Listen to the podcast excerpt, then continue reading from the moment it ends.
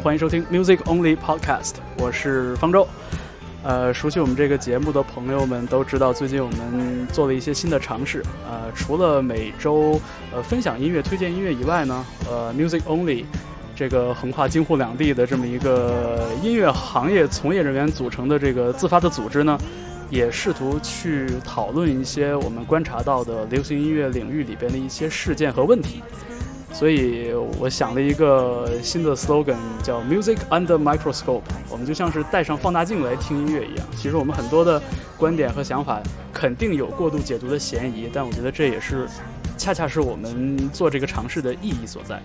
所以今天呢，在北京，我请到了一位我的好朋友，呃呃，Niki。大家好。对我刚才反应了一下，觉得还是在节目里说花名比较好哈。对，不要真不要透露我们的实名，不要被骂。对，呃，Niki 现在是在美国求学，呃，读的是音乐人类学，音乐人类学，嗯，而且是即将进入博士的第四年。是的，嗯，所以呃，这个求学的背景，我觉得恰恰好，恰恰好是我觉得我们可以展开讨论的这么一个这么一个身份。因为我们最近都是这个《乐队的夏天》这档节目的忠实观众。是的，嗯。然后我们今天呢，想从性别的这个角度去讨论一下这档节目。当然，我们不是说，哎，我们我们先撇清楚啊，我们不是说 不是说给这个节目组挑刺儿，或者是找找超爱这个节目的。对，其实我们超爱所有乐队。哎，我不我不知道你是不是这样，反正我是开始其实抱着一定的那个那个保怀疑的态度去看着，但我看着看着我就认真了。是的。我看着看着，我现在特别较劲，就是就是所有的细节我都想过度解读一下。是的，然后所有的细节一定要向就是在乐队的朋友们吐槽一下，然后他们就觉得我都没急，你急什么呀？就经常跟我说。对对对，所以就是呃，其实也这就是今天我找到这个角度吧，就关于关于这个节目中的这个性别性别观吧，我们这样说，其实也是已经播出的这七期节目里边，我在观赛过程中的一些主观的感受，我积累到了一个不吐不快的地步，所以今天正好找到了。不行，憋不住了，所以请到了 Niki，所以今天我们就来聊一聊这个事情哈。嗯，所以呃，那我就先梳理一下这个节目的一些概况吧。嗯嗯，呃，我借借用一下这个微博上的乐评人，也是这个节目中的专业乐迷成员之一，呃，呆若木一呃发表的一个长微博的数据，我简单给大家快速过一下啊。呃，根据呆若木一的微博。参与乐队初赛的三十一个乐队里边，有女主唱的有六支，所以是三十一分之六，就小于小于百分之二十了。对，然后截止到现在，这个八强乐队中的女性乐手只有两位，呃，是新裤子的贝斯手赵梦和刺猬乐队的鼓手石路。然后超级乐迷这一边呢，呃，前后出现了八位超级乐迷。只有欧阳娜娜一位是女性，嗯，其他全是男性，而且 这个我觉得说这个直男大老爷们儿比例特别高。哎，怎么弄的？对，然后专业乐迷这一边呢，呆若木一提供的是第七期节目播出的这个数据统计，二十名专业乐迷里边有两位是呃女性，所以这个女性占总人数。的这个比例，这个低比例，符合你对摇滚乐或者说这个原创音乐的这个圈子里边这个性别的比例的印象吗？我觉得，特别是摇滚乐是完全符合我 预期印象的。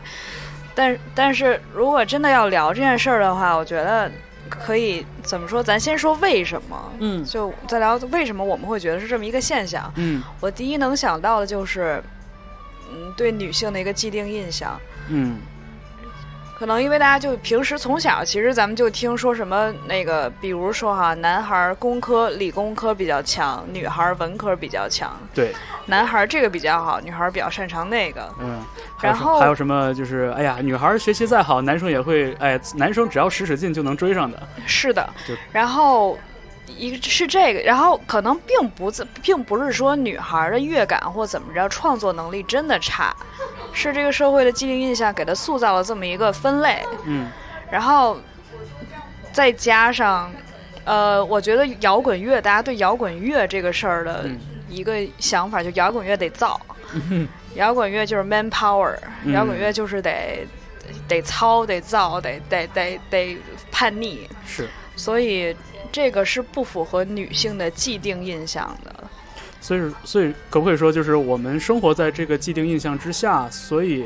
呃，这个环境就没有鼓励更多的女生去加入这个圈子，对，就一切变得顺其自然了。嗯，但是想想的确是，就是说我我最开始听到摇滚乐，我最开始接触到的典型摇滚乐的这个印象，嗯首先肯定是和乐队这个形式绑定在一起的。嗯，其次，的确，我最开始听到的都是什么 Bon Jovi 这种，叫 hair 是 metal，是。就是那种又华丽又好看，然后又大声，嗯。呃，当然也歌也很好听的那种、嗯。那种形象。我我都已经不记得我我第一次接触的印象深刻的那个女性的这种音乐人，摇滚音乐人到底是谁了，就真的嗯没什么印象了。而且我觉得在中国确实比较难，因为中国说说的夸张一点，就是这父权社会。比如说我们我们如果想一下，其实，在西方女性的摇滚乐也算少的，非常对少。对，然后就算出来的，也是那种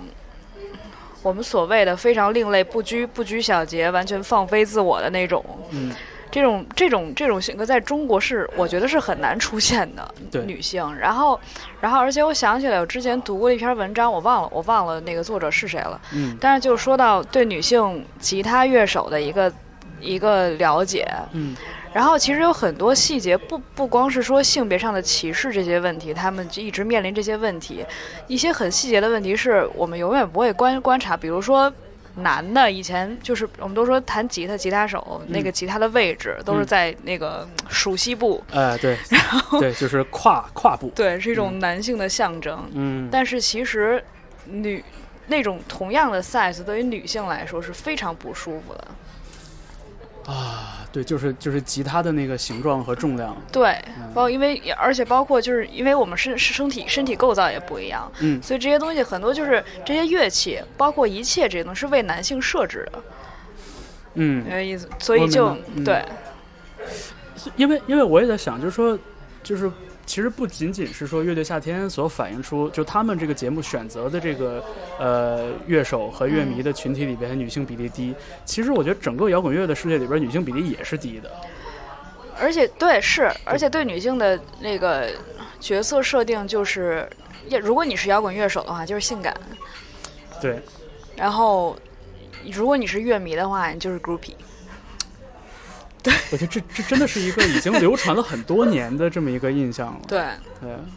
所以就包括你像平时大家有聊到也会说，哎，说这那是一个吉他手，嗯。这是一个女吉他手，嗯，就是感觉我们的确已经习惯性的就是把这个性别角度带入进去了。就是说，一个男吉他手，我们不会特意说他是一个男性吉他手，嗯，但是如果一个女吉他手在的话，我们很可能就把他性别就带上了。对，石璐是一个女鼓手。啊，对，女鼓手。所以这样的，哎呀，就是，所以我就想嘛，就是说，其实真的也不是说《乐队夏天》这个节目在选择上有一些有一些就是太过男性向的一些角度。我觉得他们他们如果什么都在这方面没有偏移，嗯，去尊重这个圈子的现状的话，其实很可能选出来的数数字比例也差不多是这个样子。对，对，所以这是哎呀，就是，但是因为我就我就想到就是说，哎呀，就想到比如说这个节不要目，老叹气，方舟老师。就是 我也在组织语言嘛，就想到就是说，如果这个节目是发生在美国，如果是美国的电视网制作的这种真人秀音乐向的真人秀节目的话，就在我的猜想和理解里边，他肯定会会不会会不会手动的在这个性别和种族的比例上增加一点平衡。比如说，他故故意去拍一个亚裔的音乐人，拍一个什么拉美裔的乐手，黑对黑人，对，女性，美国又是另一个极端。嗯我有时候真的是觉得，在美国，他的很包容、很开放、很多元，可是，在同时，因为就是有时候过于强调这个多元，嗯而且就确实就是现在包括真人秀还有这些节目，观众的那个观众力量是最大的。对所以就像比如说前两天我们看小美人鱼找一个黑人演员去演小美人鱼，嗯然后。呃这个官官官网就会被被官被什么被网民的吐沫淹死，淹了，嗯。所以就美国很多时候就很小心这些事情，而且有时候就会变得是人工的去展现一个多元化一个人个这些东西工干预，对，嗯，我觉得放摇滚乐里边，我觉得就这个这个情形好像就好像更严重一些。然后我刚才引用的那个微博嘛，那个 Daryl 木一的这个统计里边，他还看了一下，就是台湾的金曲奖近几年的一个、呃，就是出现的。我看看是获奖还是提名啊？啊，入围最佳乐团和最佳演唱组合的嗯这个数据里边，他说五十七组人有十六组为女主唱，占到了接近百分之三十。嗯对他在原文里说，他觉得这是一个相对健康的比例，就但是我觉得就是说百分之十和百分之三十，其实我觉得差别没有那么大。是，但是金曲奖，但是金曲奖的呃音乐类型范围更广啊，对对不对？对，乐队夏天还是比较偏摇滚，偏摇滚里面。对，但是其中有一点，我就觉得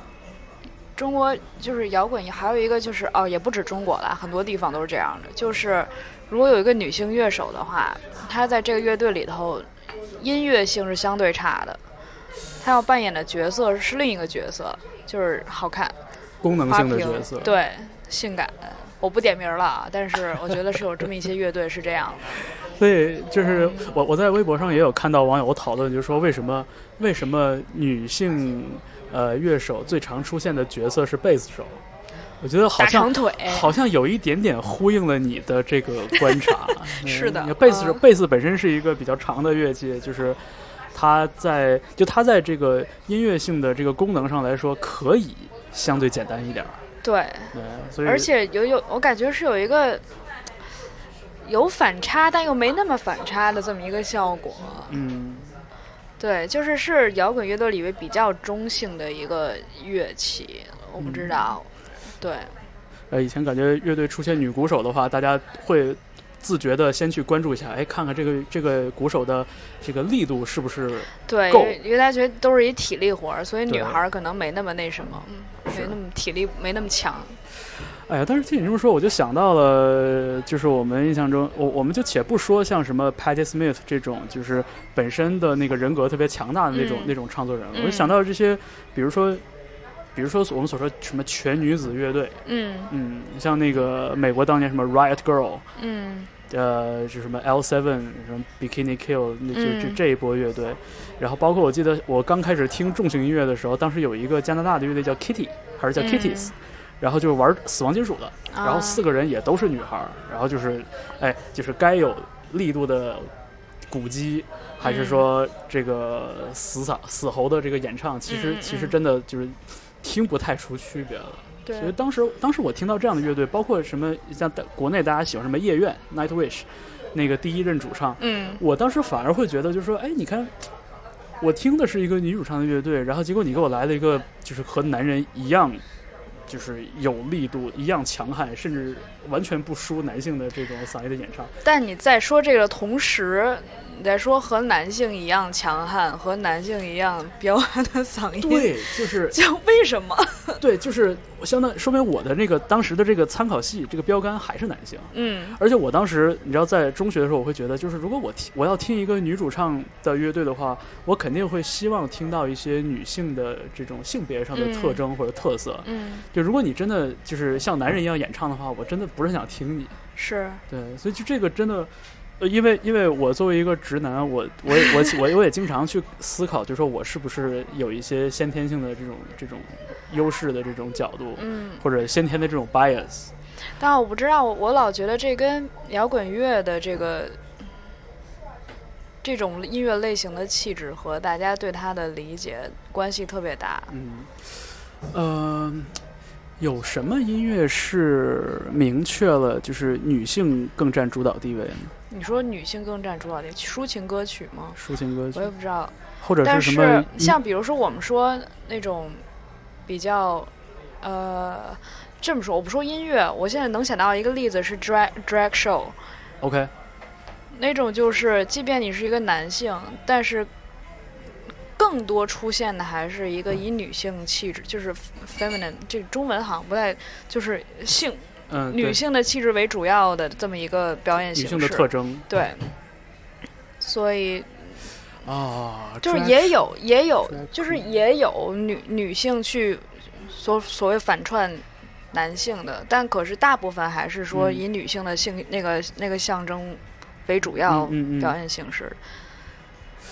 哇，这个领域我真的就没太没太关注过了。所以我觉得还是就对大家对摇滚乐的这个音乐类型的理解和形式有关系。有一个比较严重的这个刻板印象。对，我是我是，倒也不是说刻板印象吧，说刻板印就是摇滚乐出来就是这样的，对对对，就说摇滚乐刻板印象出来就是这样的，对。对，所以就是哦、你你看那个叫就是 drag queen 的 drag queen 嗯 shows、嗯那种，对，就是呃，这个应该是一个比较典型的，就是以女性特征为主导的这样的一个一个一个 situation。对，因为我跟我跟可能跟音乐也相，摇滚乐是相对是比较直接，比较嗯呃怎么说？你就说你拿你拿摇滚乐去比京剧，你是没办法比，对不对？嗯京剧就是它的旋律性啊什么的更更有更多花儿在里边儿，有嗯更多的装饰性在里面。嗯但摇滚乐是有很多心思在里面，有很多细节你可以去设计怎么怎么样，但还是整体的给人印象是还是比较直接、比较比较较直白粗犷的那种感觉。嗯嗯所以我不知道，我觉得跟这些有有点关系。嗯是嗯呃。除了这个 drag queen 以外，我刚才就也在试图想，就说就什么什么音乐是是绝对以女性的那个这个性别特征为主导的。我想的是 nursery rhymes，是什么就是那个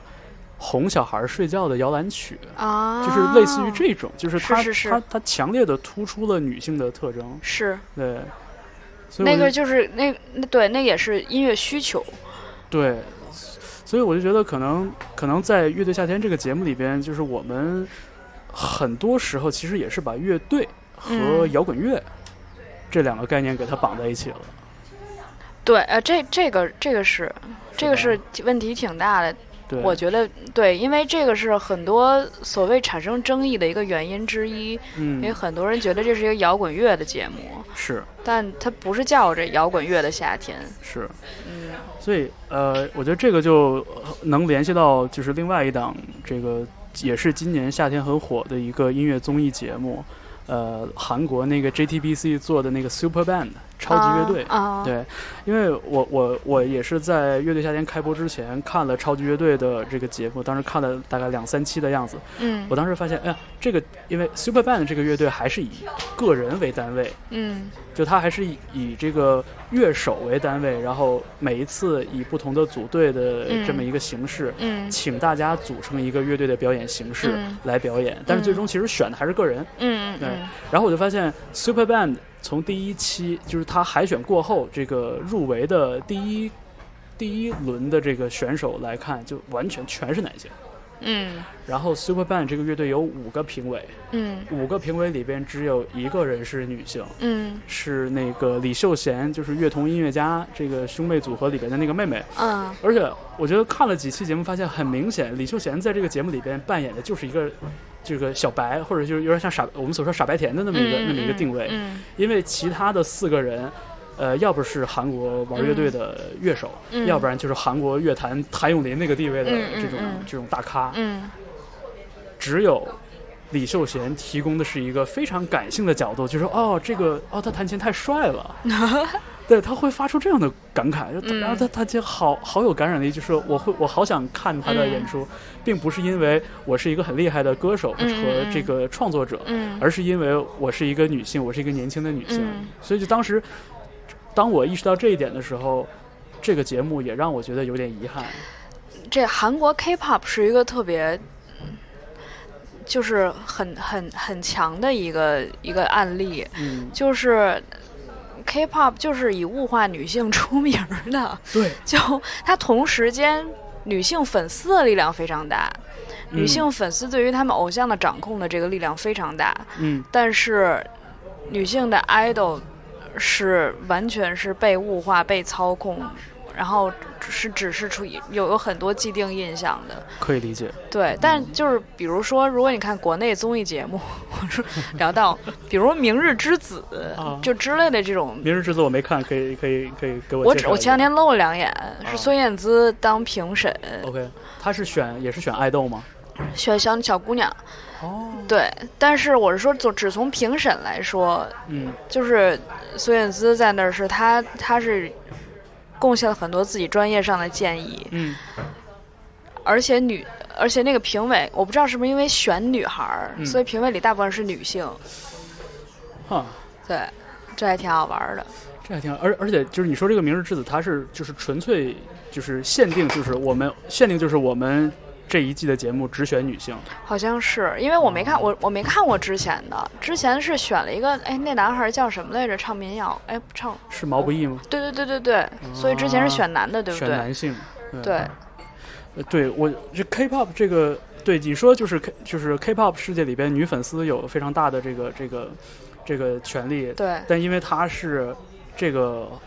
行业里的就另外一端，她是对。她是对面那一端，对对对，嗯。所以的确，大家一说到这个韩国女团，好像真的是直接就能想到那个印象了，呃大长腿，然后超短裙，非常非常那个呃风骚的那种表演，而且你去看他们的歌词，很多其实是对女孩儿所谓我们说的错误导向，就是说嗯，我要身材好，我要我要变漂亮，我要火辣。哦对对之类的那种东西。是，嗯，而且呃，这个这个事情，我觉得我我就回头可以可以请这个呃了解韩国独立乐团乐团的那个朋友再再再咨询一下，因为因为我就凭借我对韩国非常非常粗浅的印象，嗯，就好像在韩国的那个音乐世界里边，就是玩 indie 或者玩乐队本身嗯。就是一个很非主流的一个选择，嗯，就是我印象中是这样的。我不太对。这个我不太了解。所以就包括，即便是像那个 Superband 的那个成员里边，像那个叫金钟贤吧，嗯。金钟什么，就是那个戴眼镜的那个嗯说话文弱，嗯很文弱，但是很很一针见血的那个那个人，他他那个乐队我还特意去听了一下，叫嗯。Nell、N E L L，、嗯就我觉得还是挺不错的，就很能跟，我觉得我觉得水准来说挺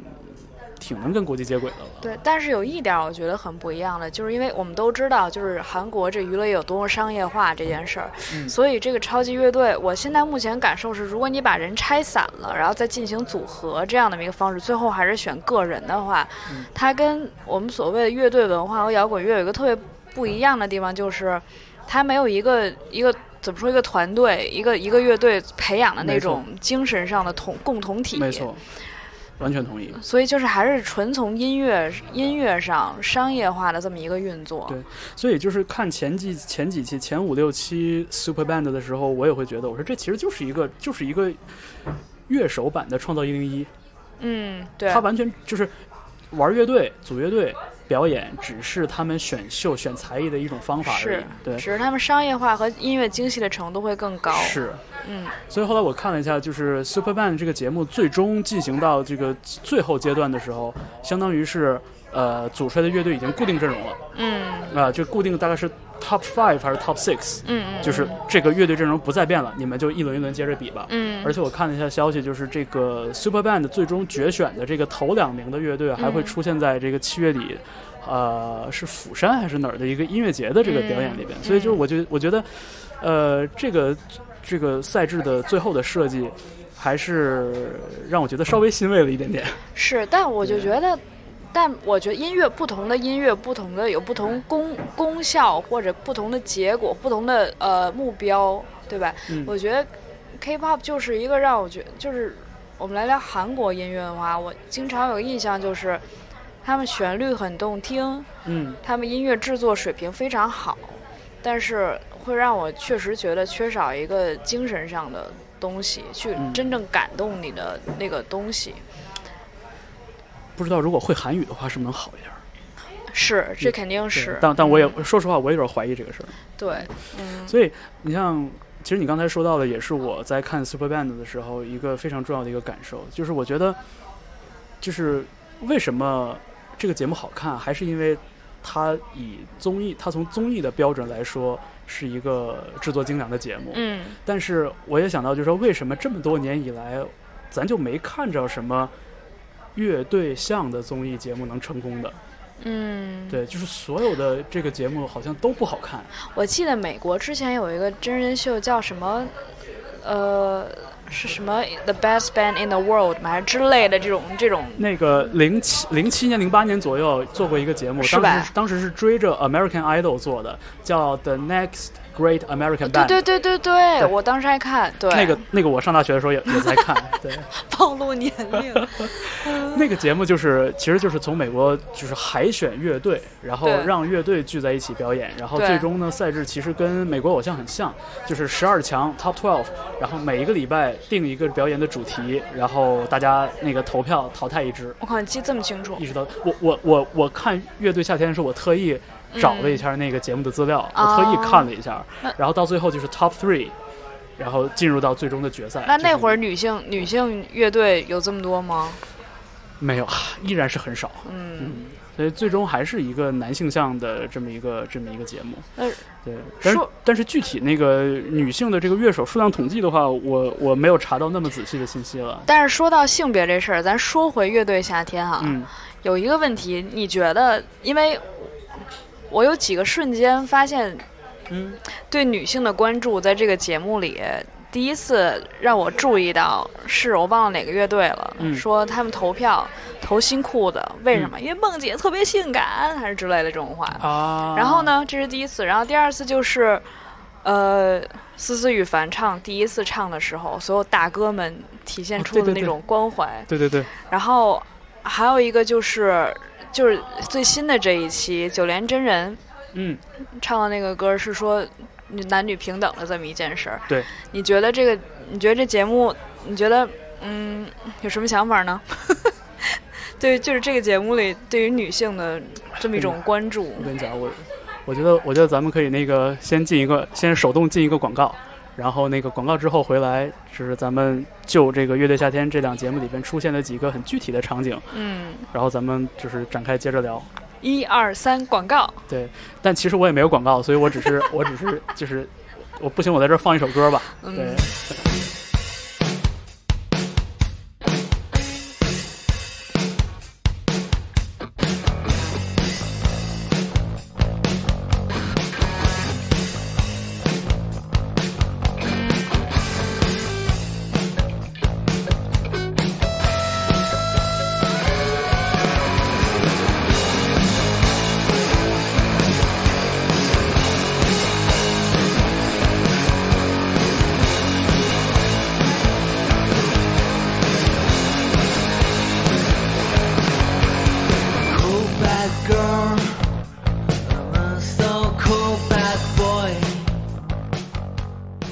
好，欢迎回到 Music Only Podcast，我是方舟。呃，今天和 Niki 一起来聊一聊这个乐队的夏天和这个乐队综艺里边这个性别观大家好，大家好这。个角度。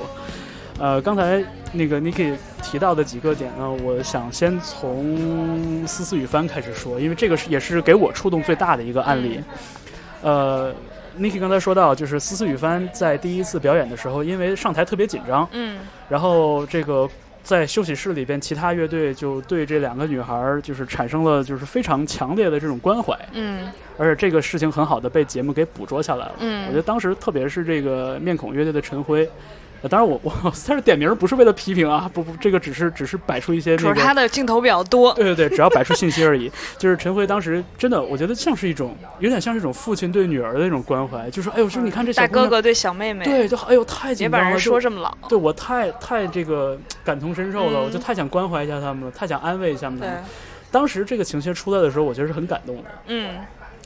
因为思思雨帆是节目里面唯一一个就是成员全是女性的这样的一个组合，嗯，而且两个女孩都很紧张。而且没有任何其之前的这种这种类似的舞台大的经验，对不对？呃，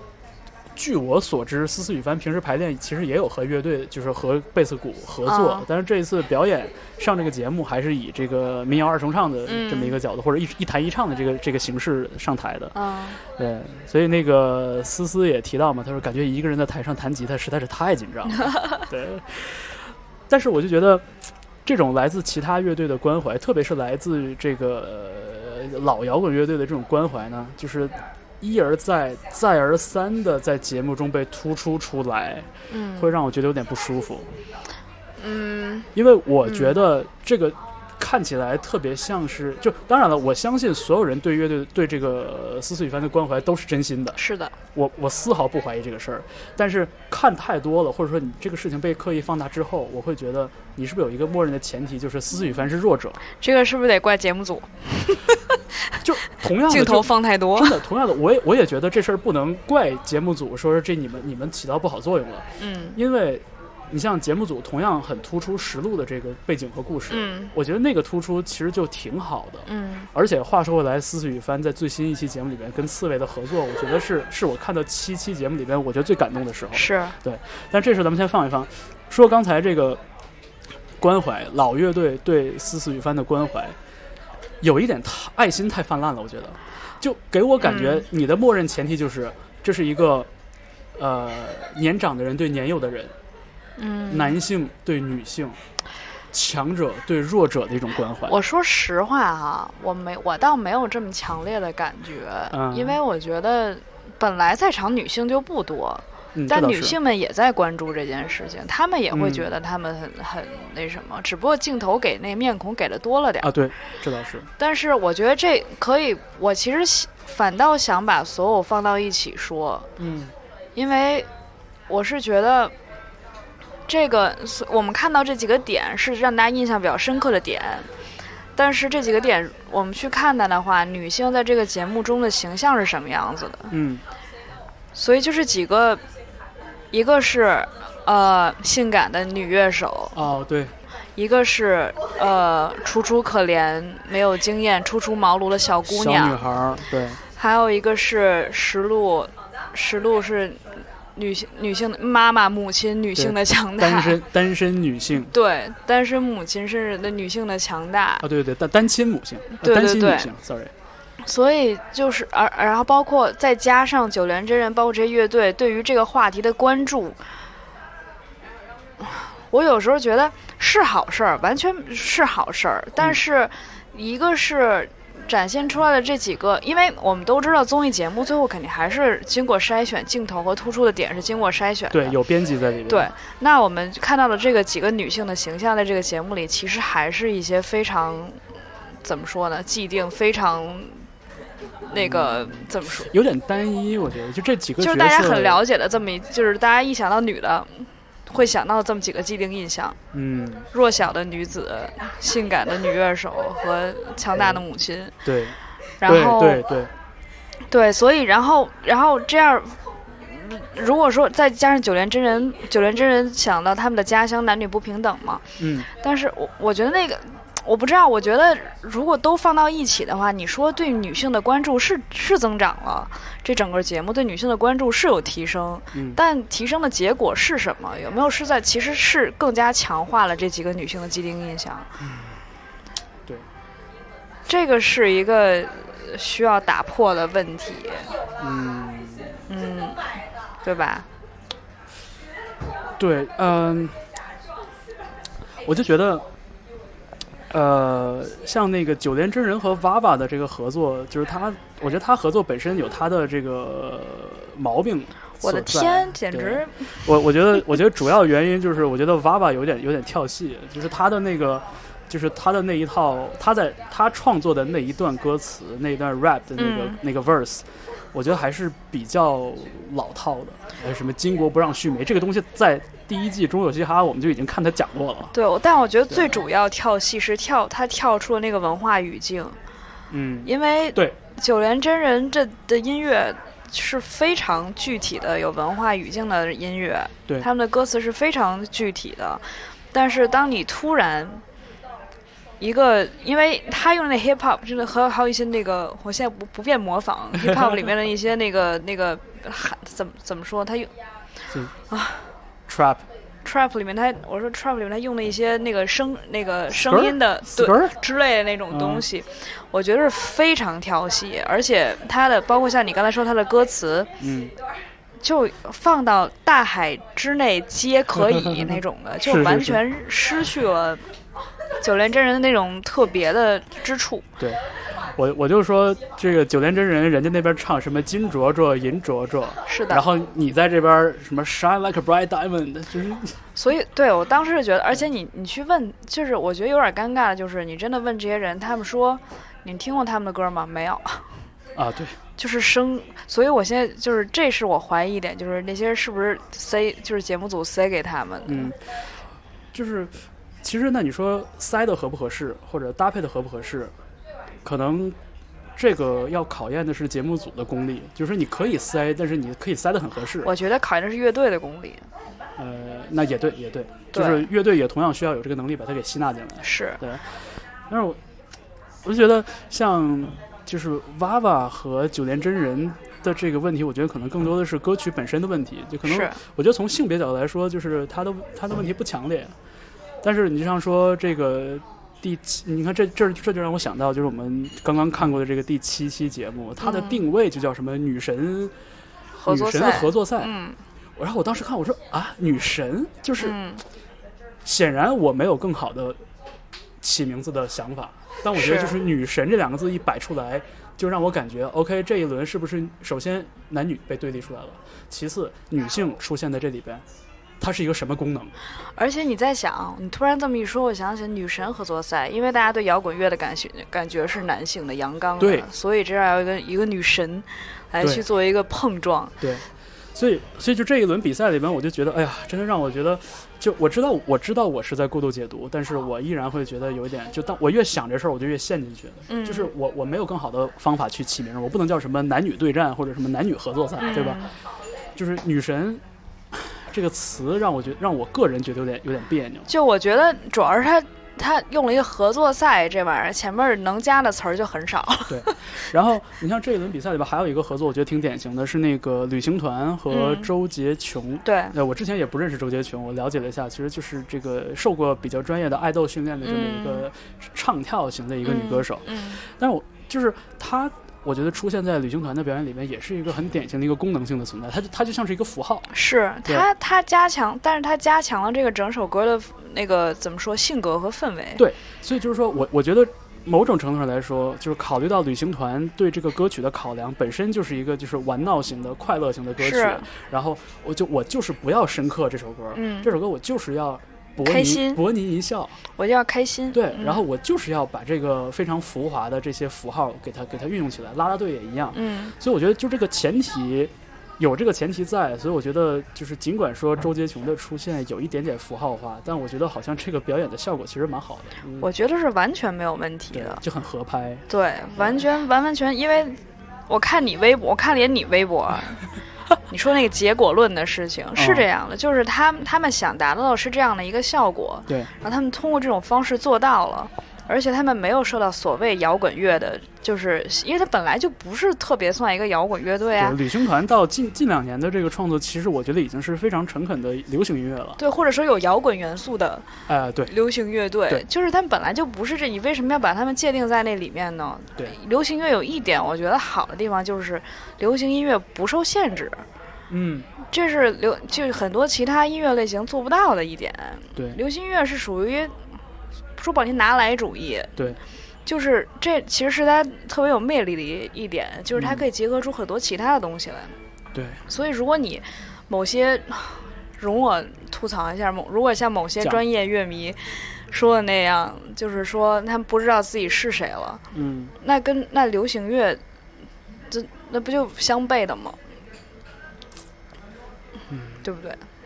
就是就是因为因为感觉流行乐可以把一切的，就是它有点像潮流一样，就它可以把一切。呃，千奇百怪的东西都纳入进来。对，新的、旧的，什么时代的，这这个文化的，那个文化的，它讲求的就是一个融合性，对，就是包括包括，我觉得像新裤子这次唱那个艾瑞巴迪，好死了。特别好，我也我也特别喜欢。就我觉得也是也是就是贯彻了这一点，就是你你如果拆分下来的话，他唱的很难听，然后嗯。大家跳的很尬，就是嗯。你可以找出很多种问题来，就大家也都在找问题，但是嗯放在一起，你就会觉得 OK，这个不仅非常的 pop，、嗯，我觉得这个有点 pop art 的感觉了，嗯。就有点有点 cult 的那种气质，我觉得，即便是我们所谓的缺点，在这一场演出，在这个场合下，这个舞台上，这个组合，这个演出，就像你之前说的，很多符号在里面，嗯，就它的缺点也可以成成为一种符号。对，有很多你可以读出，如果我们过度去解读的话，你可以嗯。读出很多讽刺的东西，对，包括比如说，因为那个 Sunshine 的那个女孩儿，嗯，她 Cindy 她她她的装扮是有 glam rock 啊或者那种 drag queen 那种感觉的。对，然后我就觉得是一个很强的，给我感觉是一种对城市文化和流行文化的讽刺。嗯，就是因为大家都一直在强调，Cindy 是从小地方来的，对，努力进入城市，进入这种流行 pop idol 的文化然后一直在。说他很丑，然后他唱的很差，等等等等。对，她的那种装扮，其实对于我来说就是一种讽刺。嗯，同意。然后，哪怕她唱歌跑调这些事情，都已经成为了那整个整个作品的一部分。对，我觉得，我觉得新裤子那首歌本身就不是一首好好唱的歌，嗯。所以就是就是从这点上来说，它有点像像解构的这个舞台一样。嗯。所以就说回到性别，我觉得就是第七轮里边还有一个，就是我刚才就是也提到过的，就我觉得思思雨帆和刺猬这个合作是极其打动我的一个合作。嗯对。我先说说我的理由啊，就是我其实之前也有也有去梳理自己的这个这个理解。嗯。首先就是刺猬在第三期节目里边，嗯。这个意外的收割了很多观众、圈外观众，嗯特别是女性观众的这个感动。嗯嗯其实也有点，对于节目组来说，也有点像是，可能有点像这个无心插柳一样。嗯就他哎，突然发现，其实我从很感性的角度去去解读这个乐队的故事，嗯其实是很有感染力的。嗯就呃，石路去讲他跟子健之间的这些过往的事情，很感人。所以，相当于是石路的这个形象本身已经展现的，相对于其他人来说比较完整的，在节目里。是然后，呃，思思雨帆不用说了，就她这个 她这个形象太刻板了，但是嗯太、太深入人心了啊，弱女孩儿。然后我就觉得他们在这次合作里边唱那个什么 Dear Boy I Want to Be Your 嗯 Girlfriend，、我觉得这首歌里边本身就是一个很典型的一个形象，就是一个那种大大咧咧、嘻嘻哈哈，然后说话半真半假，就那种、嗯。哎哥们儿，但其实内心其实是有细腻一面的那么一个女孩的形象。嗯嗯所以这么一个形象，通过石路和帆帆两个人的演唱，嗯。就变得特别的饱满。因为石路是一个给人感觉很有棱角、很炸的嗯。这么一个女孩，然后她唱歌也是那种直来直往的，你听她嗯。唱 rap 非常的尴尬，嗯就是，嗯但是她唱旋律的时候就非常的直。嗯。然后帆帆是一个非常细腻的声音，有一点点柔弱的这样的嗯一个女孩，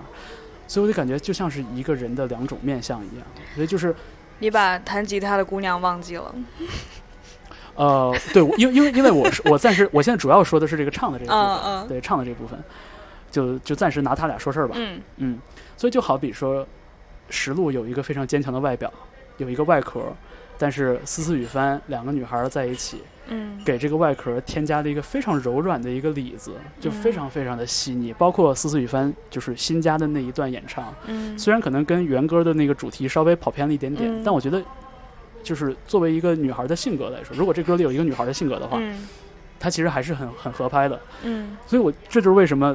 到最后石路抱着思思雨帆哭的时候，我都快、我都快流眼泪了。我以为只有女性才能懂。我操，我都感 我都感动了，因为在这一刻，我感到了深深的一种平等的关心，嗯